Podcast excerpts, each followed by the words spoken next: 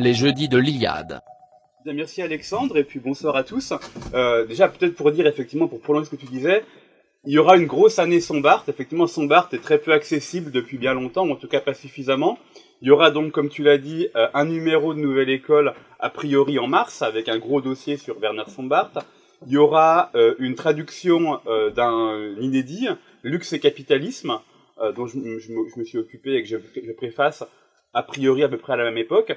Et il y aura également, euh, avant l'été, un livre de la collection Qui suis chez Pardès que je vais écrire, enfin qui a été écrit mais qui va être publié, sur Werner Sombart. Donc pas mal de choses sur ce sujet-là. Et je vais essayer, bah, dans la, dans la demi-heure ou dans les 40 minutes qui viennent, vous expliquer pourquoi je pense que c'est un auteur tout à fait intéressant, tout à fait important, et qui gagne à être euh, donc euh, redécouvert. Alors, pour fixer très rapidement la, biographie, qui est quand même pas l'aspect le plus intéressant de la vie de Sombart, donc Alexandre vous l'a dit, 1863-1941, donc vraiment à cheval sur le 19e et sur le 20e siècle.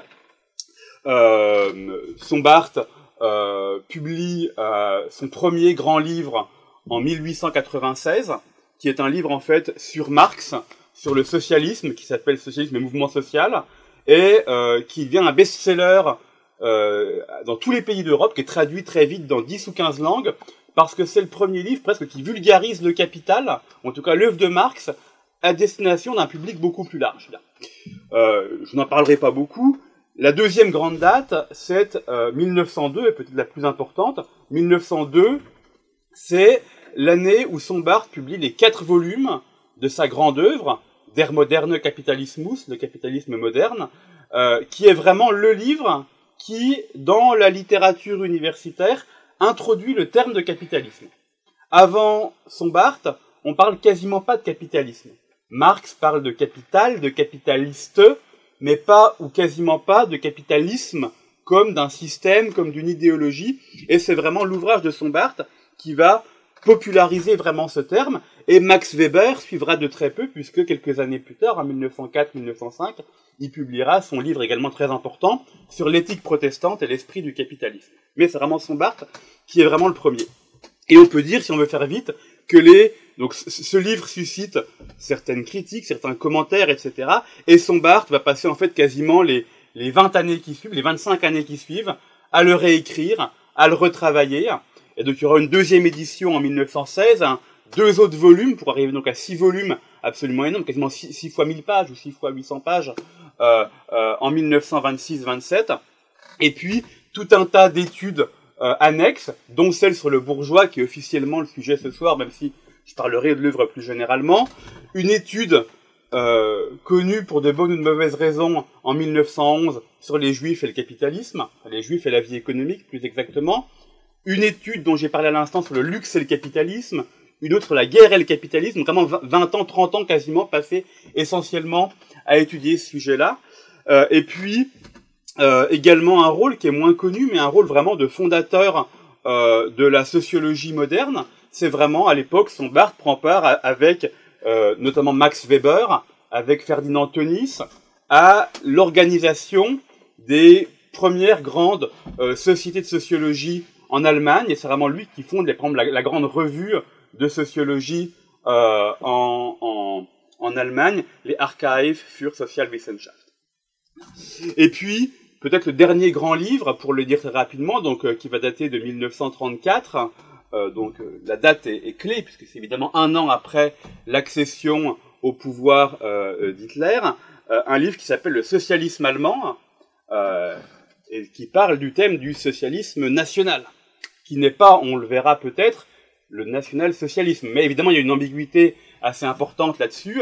Et donc, même si son Barthes n'a pas euh, euh, vraiment le euh, beaucoup ont essayé de, l'accuser de proximité très grande avec le nazisme. Vraiment, l'accusation tient, tient, tient pas ou très peu, mais on verra un peu ce qu'il faut, ce qu'il faut en penser. Euh, après ces quelques repères biographiques, je voudrais vraiment m'intéresser à l'œuvre et essayer de comprendre finalement cette question un peu au centre de l'œuvre de Sombart. Qu'est-ce que euh, le capitalisme selon Sombart et, et, pourquoi c'est intéressant de, l'étudier? Et quel est son apport vraiment, je crois, tout à fait important sur ce sujet-là? Peut-être que le point de départ le plus simple, l'œuvre, je vous l'ai dit, est absolument monumentale, hein, donc on ne pourrait pas tout résumer, mais c'est de, marquer les points de différence par rapport à ce que dit Marx, à ce qu'écrit Marx. Marx, fondamentalement, on le sait, euh, bon, évidemment, va nourrir son Barthes. Marx meurt en 1883. Donc c'est vraiment, il y, a une génération de différence, en fait, entre, entre son Barthes et Marx. Quand Marx meurt, son Barthes a 20 ans, et donc le, grand auteur que va lire abondamment son Barthes dans sa jeunesse, enfin, au début de son enseignement, c'est évidemment, euh, évidemment Marx. Mais il va le critiquer euh, à la fois euh, de manière également très très forte, en s'en inspirant beaucoup. Et je crois que l'étude des différences entre Marx et son Barthes sont vraiment très importantes pour comprendre la singularité de son Barthes. Marx, fondamentalement, on le sait, est matérialiste. Pour, pour Marx, c'est les forces matérielles les forces de production, la technologie, l'état des rapports sociaux, l'état des rapports entre classes qui déterminent l'idéologie, qui déterminent les représentations du monde. Et donc pour Marx, fondamentalement, le capitalisme, c'est donc un état de fait matériel. C'est un état des technologies, un état des rapports sociaux, euh, et notamment, par exemple, c'est la propriété privée des moyens de production. C'est-à-dire s'il y a une séparation entre le capital et le travail, et que le capital est possédé par des personnes autres que euh, ceux qui produisent, eh bien, on est dans un régime capitaliste. C'est une définition, avant tout, matérielle du capitalisme. Eh bien, son Barthes va adopter une perspective complètement différente, et il va avoir une définition, ce qu'on dirait en philosophie, idéaliste du capitalisme.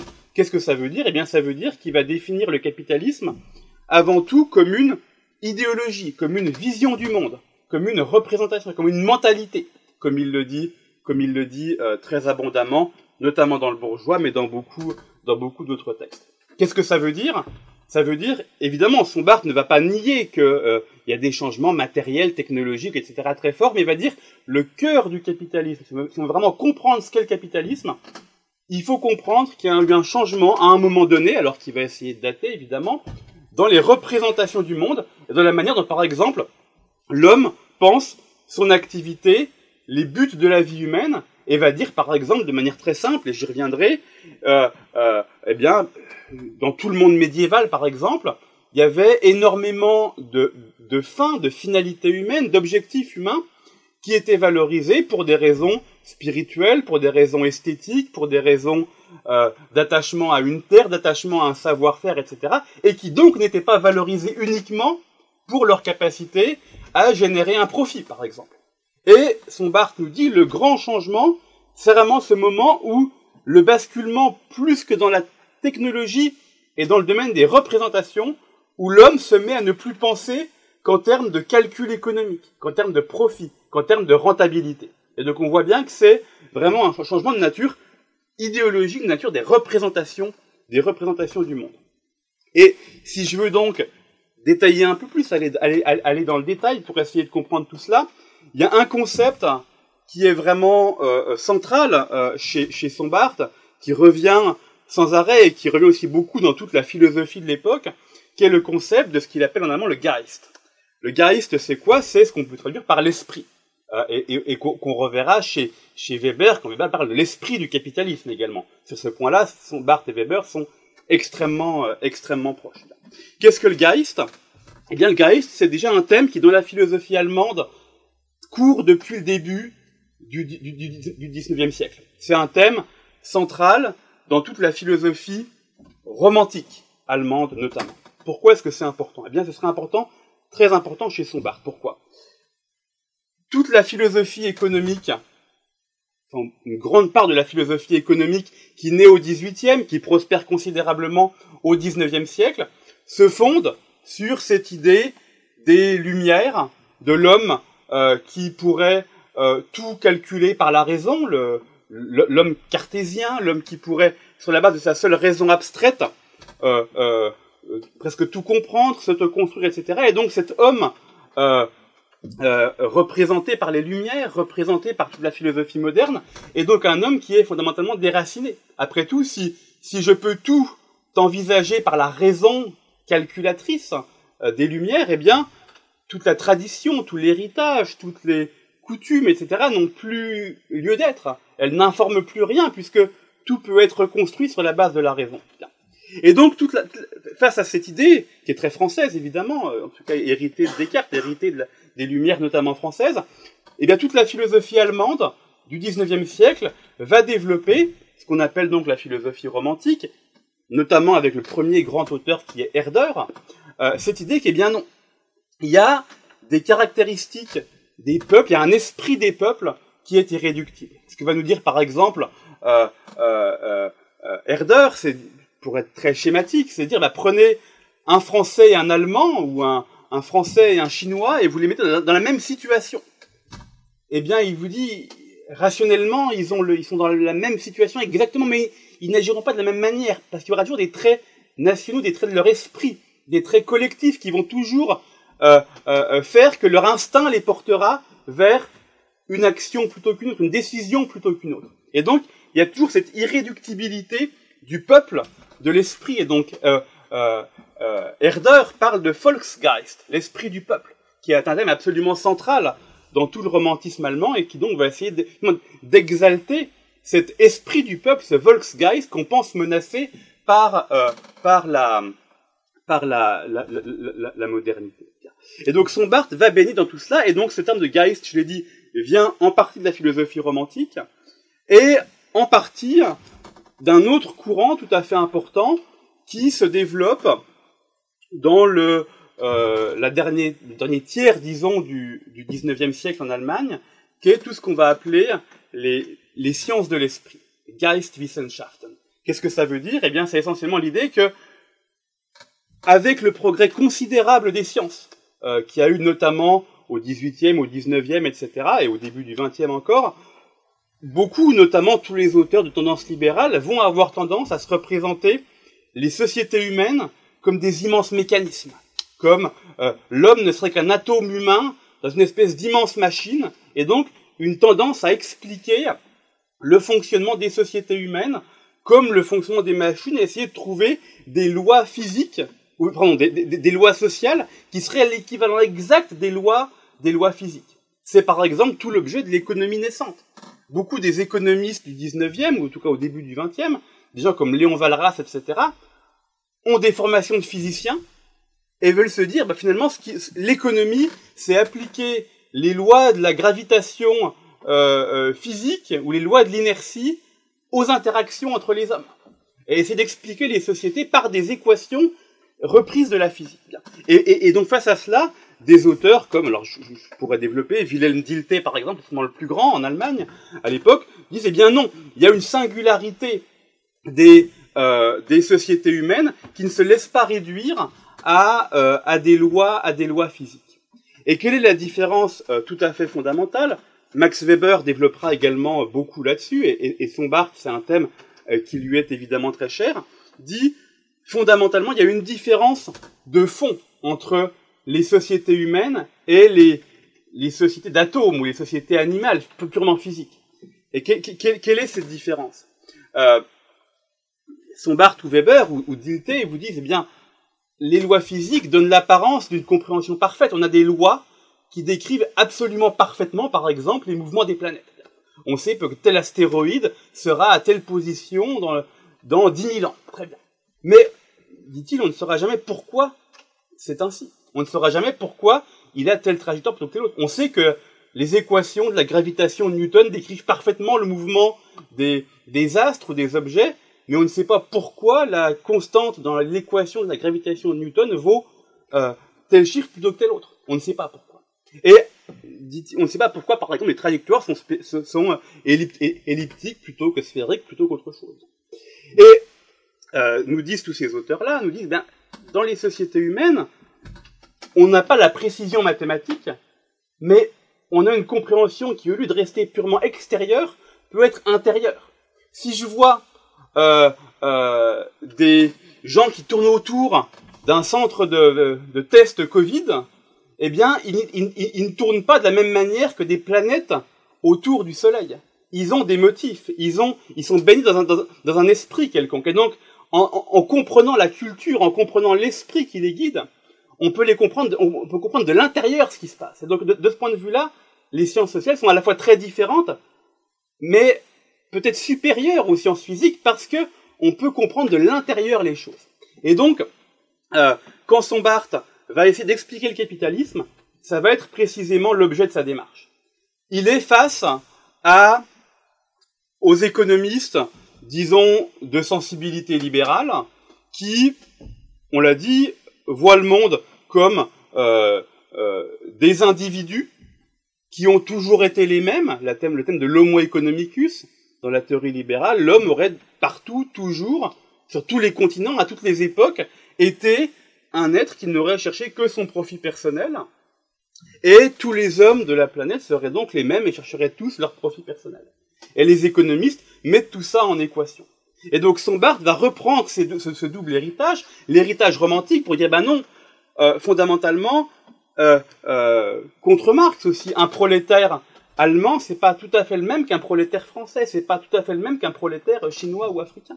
Il y, il y a des esprits des peuples différents qui vont les travailler, et surtout, cette dimension de l'esprit, il va l'avoir dans le temps. Et en disant, effectivement, quand on regarde la longue durée historique, eh bien, l'esprit qui baignait l'économie médiévale, le monde par exemple des corporations, est complètement différent de l'esprit qui baigne le capitalisme contemporain.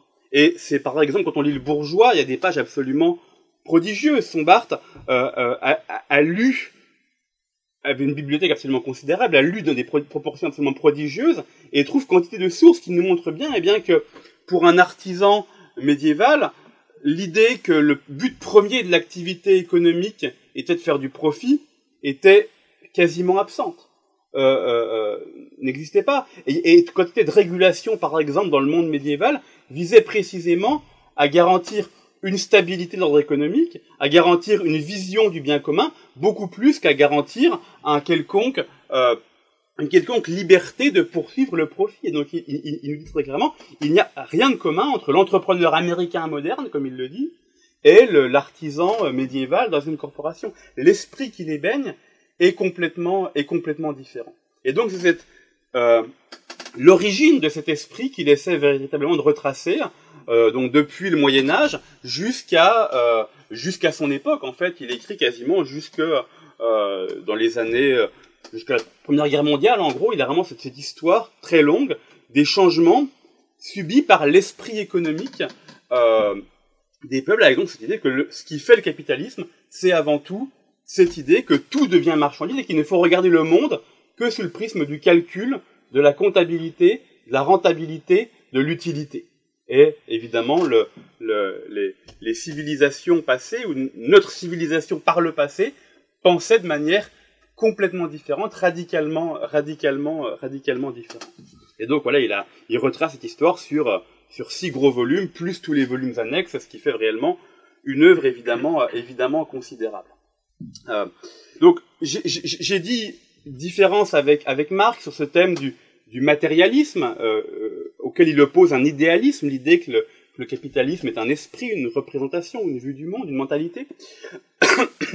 La deuxième différence, qui je crois est, est centrale, et je vais aller euh, là beaucoup plus vite, il y, en a, trois au total, la deuxième, c'est vraiment l'histoire. Euh, il va avoir, son Barthes appartient à ce qu'on appelle à l'époque l'école historique allemande. En tout cas, il est un héritier de ce qu'on appelle l'école historique allemande. Euh, Qu'est-ce que ça veut dire? Eh bien, c'est finalement assez, assez simple. Les libéraux, pour faire simple, et tout, par exemple tous les hommes des Lumières, nous disent essentiellement il n'y a pas d'histoire. L'homme a toujours été le même partout, et donc l'homme préhistorique cherchait son profit personnel comme l'homme médiéval, comme l'homme contemporain. L'histoire n'est pas du tout quelque chose de pertinent. L'homo economicus a toujours et partout été le même. Les lois de l'économique, si c'est des lois comme celles de la physique, ont toujours été les mêmes, parce qu'effectivement, les lois de la physique ne changent pas tous les siècles. Euh, donc pour les libéraux, la question de l'histoire ne se pose pas. Pour euh, la euh, Marx euh, et, et, ses descendants, on a euh, une vision presque mécanique. L'histoire existe, mais elle est, elle est déterminée. Il y a un déterminisme, il y a un sens de l'histoire. Et Marx modélise, si l'on peut dire, l'histoire comme une succession presque, presque mécanique, déterminée entre un système féodal, euh, euh, le capitalisme qui débouchera sur le socialisme, etc. Son Barthes a une vision complètement différente. Il dit, oui, chez Marx, cette vision mécanique découle du matérialisme. Si c'est la matière, les rapports de force, la technologie qui déterminent tout, eh bien, comme ces choses-là vont changer, ça déterminera mécaniquement des changements dans le, dans le, système économique. Mais son Barthes ne dit pas du tout. Si le capitalisme est avant tout un esprit, une mentalité, eh bien, l'histoire est ouverte. Et euh, euh, nous sommes actuellement dans un régime capitaliste, mais demain, l'esprit qui baigne euh, les peuples peut, peut changer. Et il n'y a aucun déterminisme. L'histoire est ouverte. Et donc, il ménage évidemment des possibilités de sortir du capitalisme, puisque précisément l'histoire est ouverte. Alors dans sa vie, on pourra y revenir pendant les questions si vous le souhaitez, cette question s'est évidemment posée au moment de la crise de 29. Parce que, euh, on connaît tous le, grand crack de 29 et la grande dépression qui suivit. Euh, évidemment, à ce moment-là, beaucoup de gens pensent que c'est la crise terminale du capitalisme. Et Sombart publie, fait des conférences, notamment sur l'avenir du capitalisme, où cette question de eh qu'est-ce qui vient après se pose. Euh, c'est le, deuxième, c'est, le deuxième point. Et puis le, troisième point sur lequel Marx, euh, sur lequel Sombart diffère très fortement de Marx, c'est la question de l'internationalisme.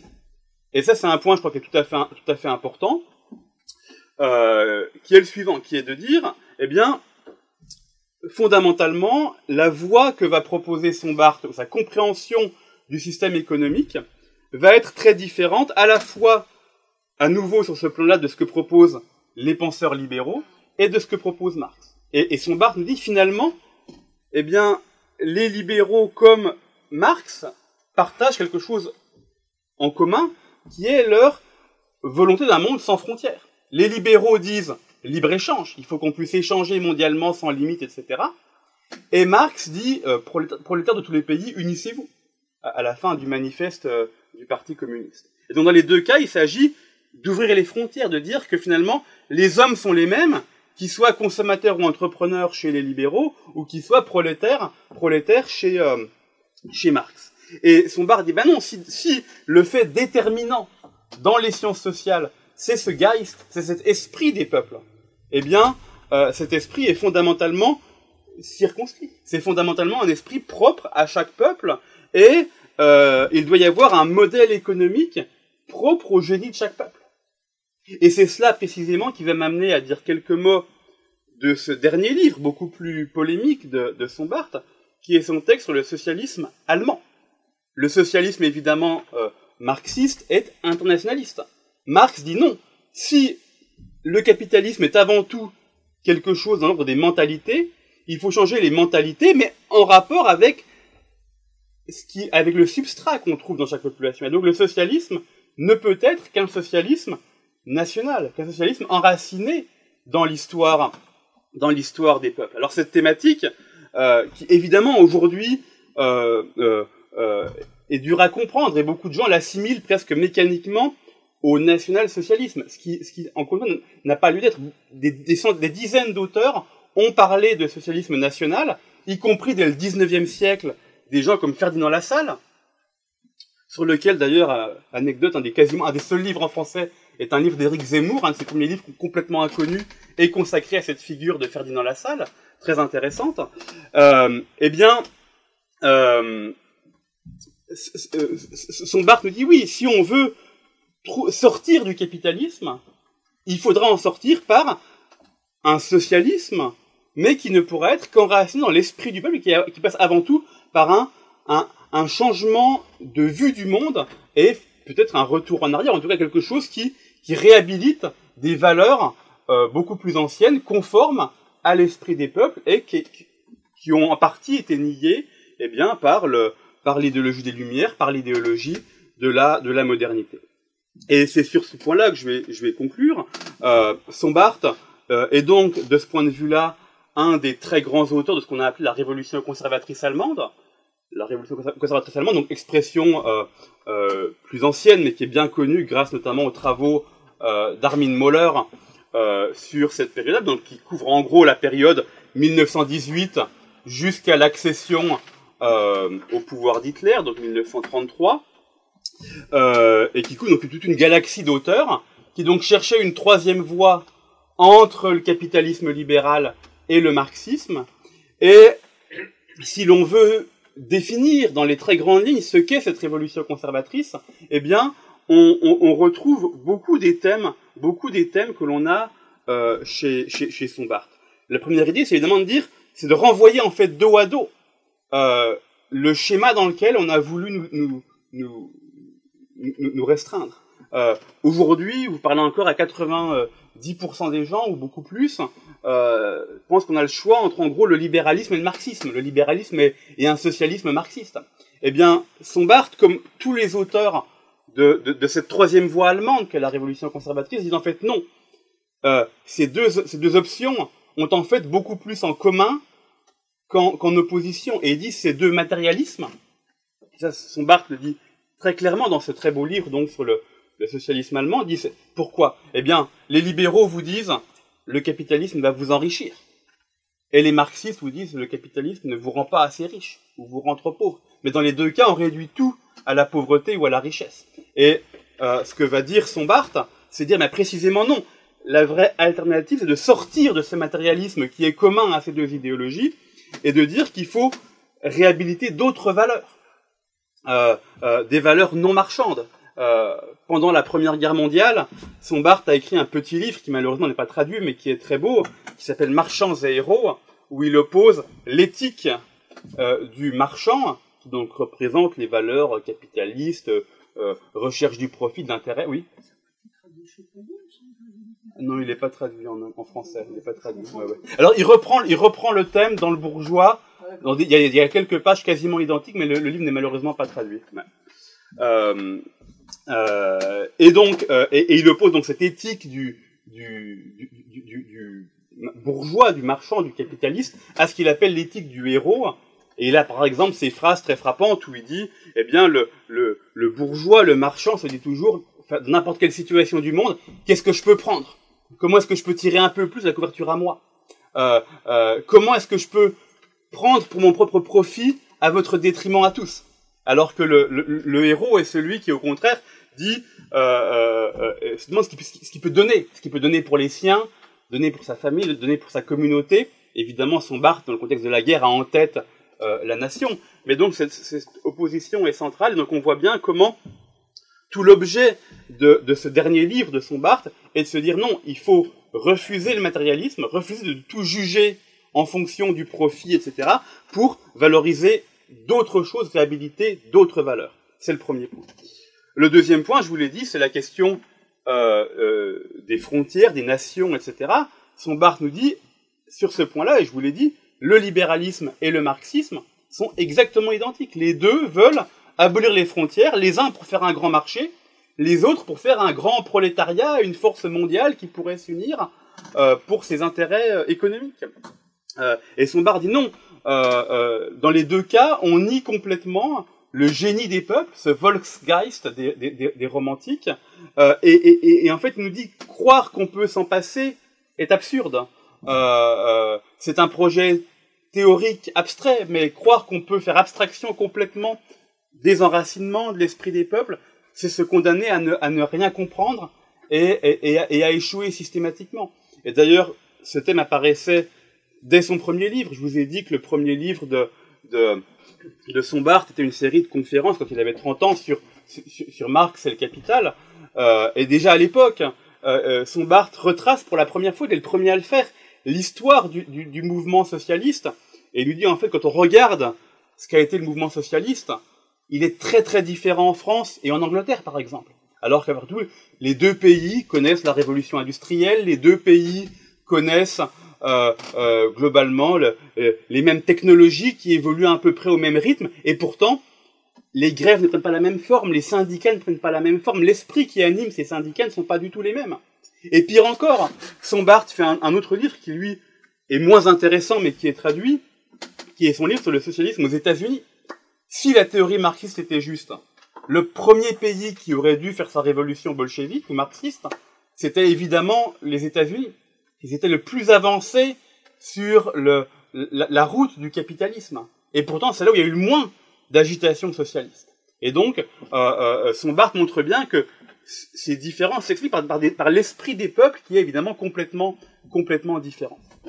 Et puis, euh, euh, et, puis ce rapport à l'histoire, l'idée que l'histoire est fondamentalement euh, quelque chose d'ouvert, c'est quelque chose d'absolument central, central chez Sombart.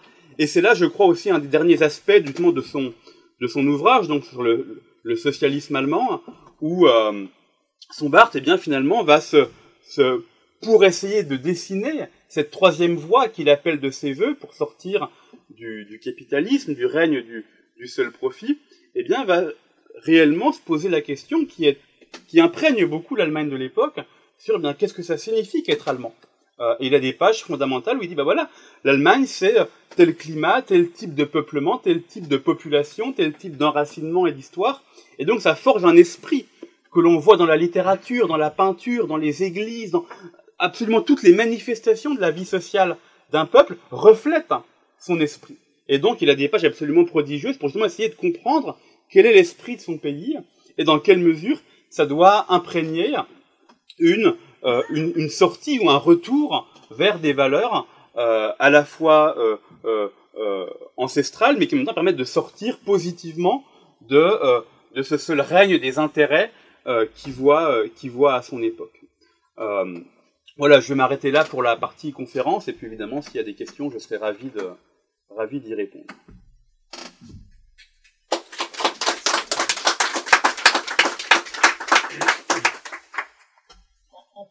De Marx, est-ce qu'il est si opposé au jeune Marx? Euh, Je veux dire, mmh. par là, euh, Marx euh, il écrit certes le capitalisme comme euh, les eaux glacées du Oui, oui, tout à fait, du, du calcul. Du, du calcul égoïste, etc. Il reproche d'ailleurs fortement au capitalisme d'avoir détruit, je me souviens plus de la phrase, tout ce qu'il y avait de noble. Tout, mmh, tout à fait, tout à fait, tout à fait. Voilà, tout, tout, ce qu'il y avait. alors, c'était pas un partisan du système médiéval. Non, non, bien sûr, bien sûr. Euh.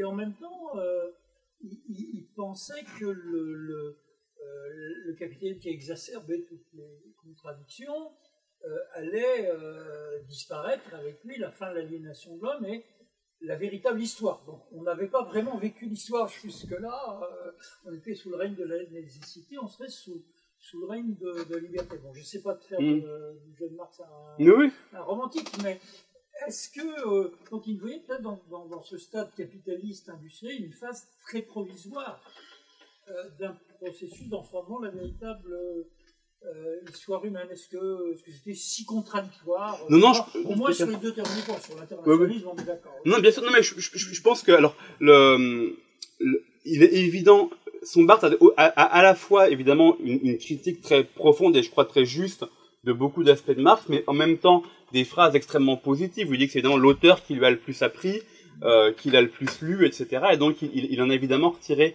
énormément, notamment, je pense, euh, chez le chez le chez le jeune Marx, euh, qui est en fait, effectivement, je pense que une manière de le voir, c'est de voir que l'approche qu'a Marx du, du capitalisme euh, est d'abord une approche presque plus intuitive, teintée encore un peu de romantisme, et que seulement par la suite, il tente d'en faire la théorie complète et évolue vers une vision beaucoup plus abstraite et beaucoup plus mécaniste du, du capitalisme, qui n'avait pas forcément, euh, qui n'avait pas forcément euh, assez, euh, assez début. Après, ce que Sombart admire beaucoup chez Marx, c'est aussi ses talents d'historien. Marx a de très grandes pages, par exemple, sur le, les enclosures en Angleterre, euh, quand on ferme les champs communs, etc. Euh, Sombart trouve ça extrêmement intéressant.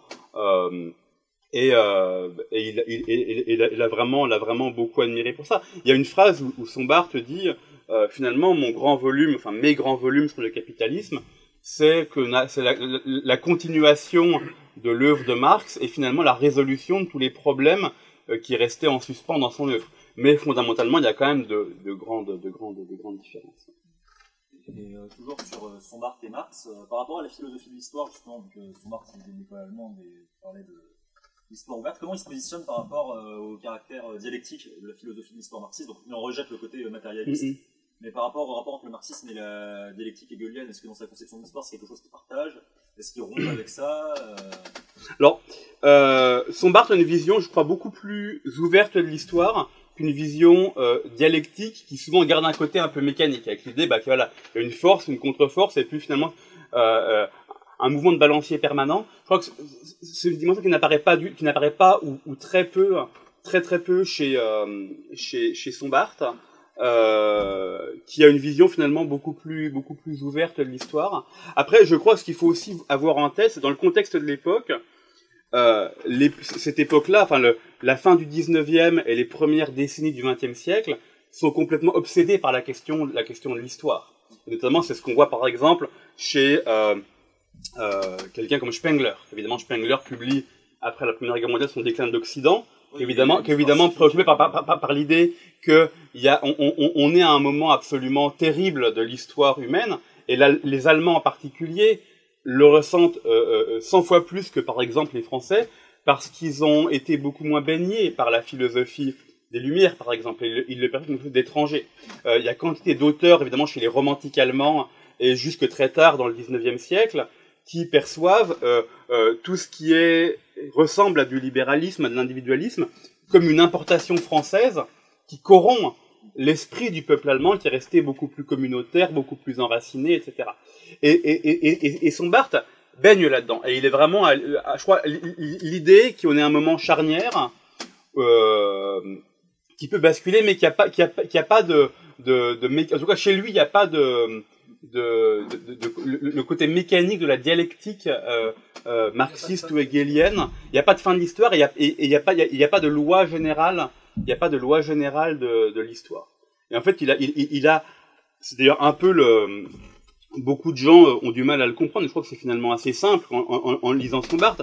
Il trouve évidemment des origines très lointaines au capitalisme, des racines très lointaines qui vont plonger jusque dans le, euh, disons, au, au 10e ou 11e siècle. Donc il établit quand même une généalogie. Il établit une généalogie très longue, mais il fait quand même du capitalisme quelque chose de très moderne.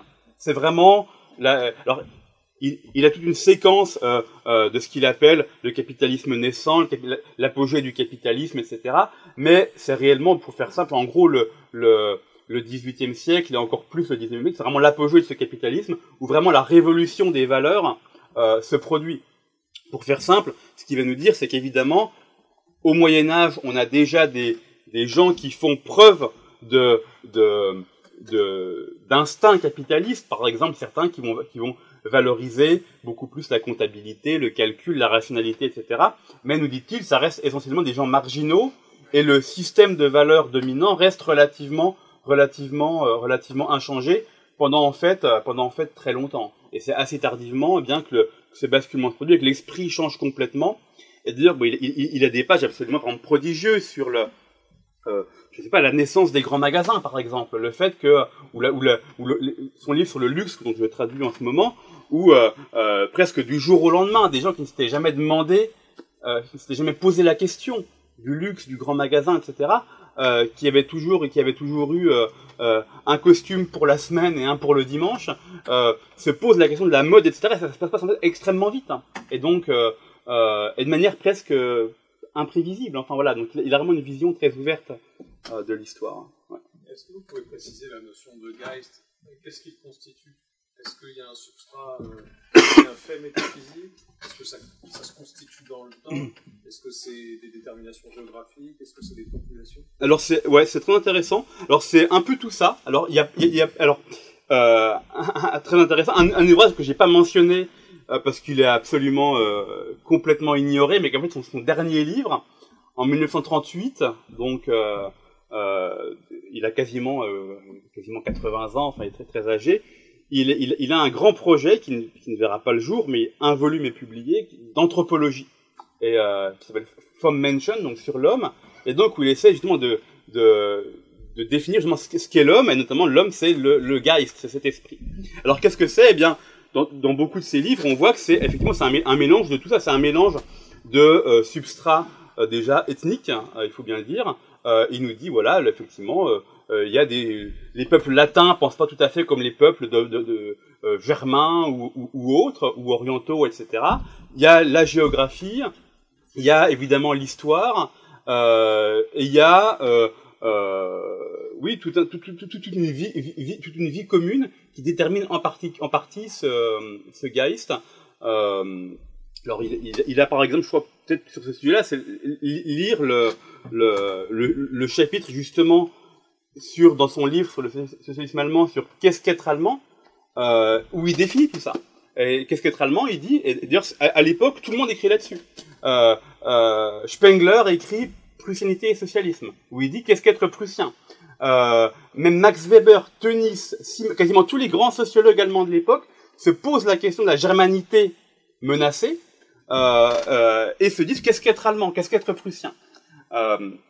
Et, et, et, et, son bar dit bah oui c'est un mélange de substrat ethnique, de vie historique, le, le, le, rôle, le rôle du climat, le rôle du mode de production. On nous dit voilà euh, le peuple allemand c'est un peuple qui est très majoritairement agricole, dispersé, etc. Et donc ça façonne un certain type de rapport au monde, de rapport à la terre, de rapport au paysage, etc. Euh, donc il, il, il, retrace vraiment tout ça. Euh, voilà, on, on, d'un côté, on peut regretter que son grand volume, qui aurait expliqué ça de manière beaucoup plus structurée, et jamais complètement vu le jour. Il l'a vu en partie via un volume qui est pas, le plus intéressant de son œuvre, mais on trouve quand même des réponses, notamment dans le bourgeois, dans, différents livres, sur justement ces différents ces différentes dimensions. Ce qu'il faut dire, c'est qu'en aucun cas, il y a une explication monocausale. C'est-à-dire qu'à aucun moment, il dit, euh, par exemple, à, son époque, évidemment, certains auteurs disent, c'est 100% la race. Lui, lui, ne dit absolument pas ça. Il dit, il y a, effectivement, il y a, alors il ne quantifie pas, mais il y a, un petit peu d'éléments ethniques, puis il y a, euh, il y a, il y a plein d'autres choses. Il y a du climat, il y a de la vie commune, etc. Et donc, euh, euh, une vision finalement assez, riche hein, sur ce, sur ce sujet-là. Ce qui fait que c'est aussi un penseur qui est parfois euh, que, les gens ont du mal à comprendre parce que on aime bien, ça simplifie voir un seul facteur de dire, de dire c'est c'est la race, c'est la culture, c'est etc. Et en fait c'est un mélange de plein de choses et on peut pas dire que ce soit l'un plutôt que euh, évidemment la religion joue aussi un rôle. Il a son livre, comme on l'a dit, sur le euh, dans le fameux débat avec Max Weber. Max Weber publie son livre sur le le protestantisme et son Barthes, son livre sur le judaïsme, c'est aussi un facteur, et, euh, euh, mais il y en a beaucoup d'autres. Hein. Et, il repère des permanences dans le temps par grandeur géographique. Bah, notamment pour l'Allemagne. Alors, euh, pas par grandeur géographique, oui, il le fait notamment dans le bourgeois, euh, et il le fait, donc ça, il le fait de manière assez, assez large. Et, et ce qui est intéressant, c'est qu'il explique à la fois ce Geist, mais aussi même les formes de socialisme, par exemple, qui sont prises dans les différents pays. Donc il explique bien l'esprit le, français, l'esprit allemand, l'esprit anglais, qui sont quand même les trois grands pays dont il parle beaucoup. Euh, et puis dans son bouquin sur l'Allemagne, il parle beaucoup plus de l'esprit allemand, où là il va vraiment dans, dans, dans le détail de ce qu'est euh, qu'est euh, être allemand et ce que signifie participer à cet esprit prussien ou allemand. Et ce qui est intéressant, c'est vraiment, à l'époque, beaucoup le font. Spengler le fait dans son, dans, dans et Socialisme, et puis beaucoup d'autres le font également à la, à la même époque. Hein. Et donc il invite les nations à se conformer à, la nature qui est discutée par le temps. Tout à fait, tout à fait. Voilà. En, en, en, en tout cas, ce qu'il nous dit, c'est c'est qu'il est vain d'avoir des projets de politique sociale qui feraient abstraction, qui se couperaient complètement de ce, de ce Geist, de cet esprit, euh, de cet esprit des peuples. Euh, alors, ceci dit, il nous dit pas que le Geist est, est, est, euh, est fixe dans le temps. Pas du tout, parce que précisément, le, le capitalisme est un changement de cet esprit. Euh, euh, qui d'ailleurs, du monde, essaie de nier l'esprit des peuples pour dire bah, qu'ils sont tous les mêmes, tous tournés depuis toujours vers le profit, la consommation, etc. Euh, donc c'est à la fois quelque chose d'hérité et de très prégnant, mais c'est pas non plus quelque chose qui est complètement fixe, euh, qui, qui est fixe sur le, euh, qui est fixe à, à jamais.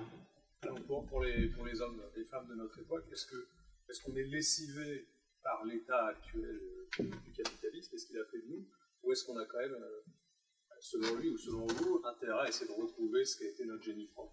Alors c'est une vraie question. C'est euh, euh et, je, et, je, pense qu'il y a un peu des deux. Il est bien évident que énormément de valeurs anciennes ont été perdues. Euh, beaucoup de valeurs euh, euh, d'honneur, etc., de courage, ont été complètement lessivées par notre époque. Euh, et, c'est très ancien. Euh, le, le, combat du capitalisme contre les valeurs est très ancien. Adam Smith, dans La richesse des nations, donc en 1776, a des phrases absolument très intéressantes où il dit en gros, il y a encore des nobles et des aristocrates qui valorisent le courage euh, et qui par exemple, pour, le, pour des questions d'honneur personnel veulent se battre.